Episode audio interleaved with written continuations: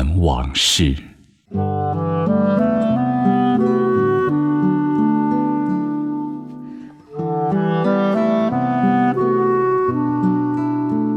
六百多年前，明洪武年间，朱元璋的养子穆英将军镇守云南，他打算好好规划修建一下昆明城，于是请来了最负盛名的风水大师汪占海帮忙。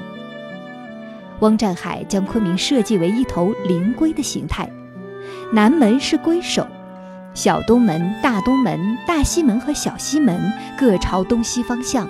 仿佛灵龟的四足敲动，北门是灵龟的尾巴，内城门朝北，越城门向东，暗含着灵龟摆尾之意。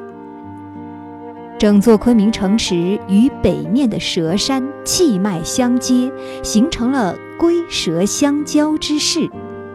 北门街便因连接老昆明的北城门而得名。北城门的旧址在如今昆明第三十中学的门口附近。明初时，它叫宝顺门，城楼称跳金楼，有眺望京城之意。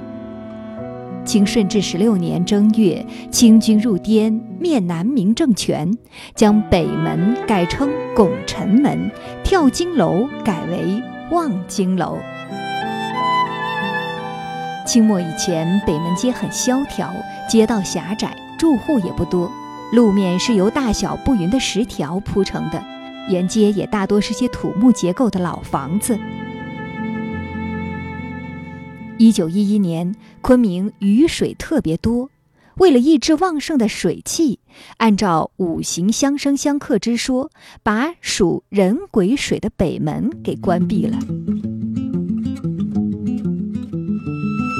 谁料想十月三十日，重九起义爆发，云南的革命党人攻破北门，打响了云南辛亥革命第一枪，推翻了清王朝在云南的统治。北门街也翻开了新篇章，繁盛兴旺起来。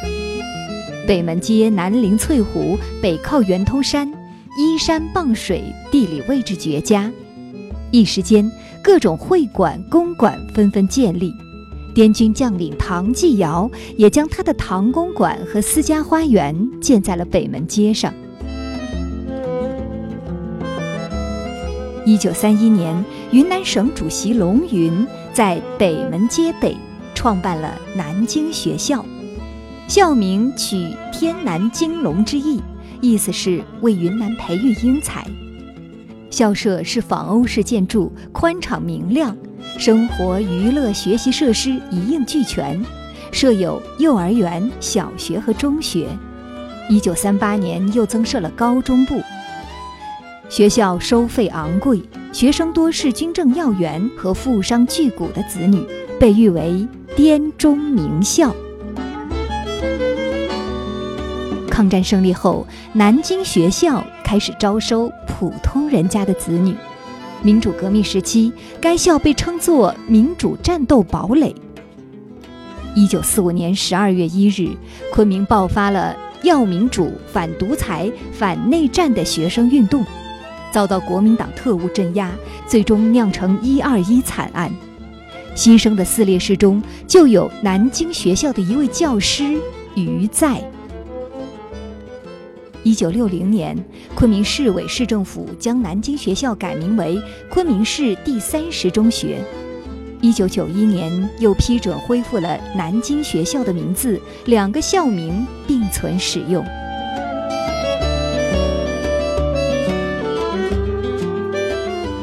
从南京学校出来，顺着北门街向南走，就能走到北门书屋。一九四一年。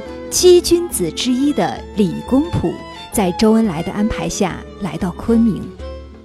爱国商人郑一斋帮李公朴租下了北门街六十八到七十号的一栋两层小楼。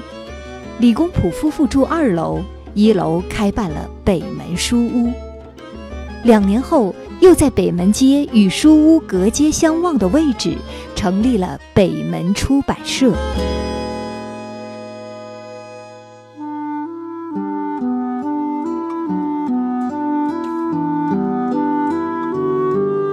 北门出版社先后出版发行了《枫叶集》《泪》《高尔基》等进步书籍，还翻印了延安出版的毛泽东、朱德的重要论著，为云南抗日和民主运动的开展起到了积极的作用。二十世纪四十年代，北门书屋成了民主同盟组织、进步学生和知识界的聚会场所。楚图南、闻一多、吴晗和潘光旦等名人常来此聚会。一九四六年七月十一日，李公朴在青云街大兴坡遭国民党特务暗杀，年仅四十四岁。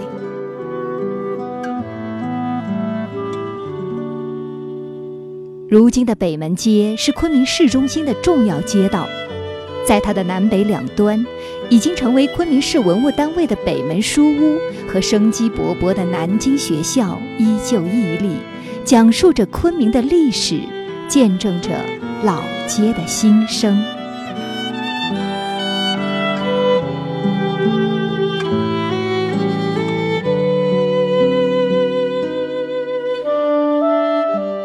感谢收听本期《云南往事》，我是金潇，下期节目再会。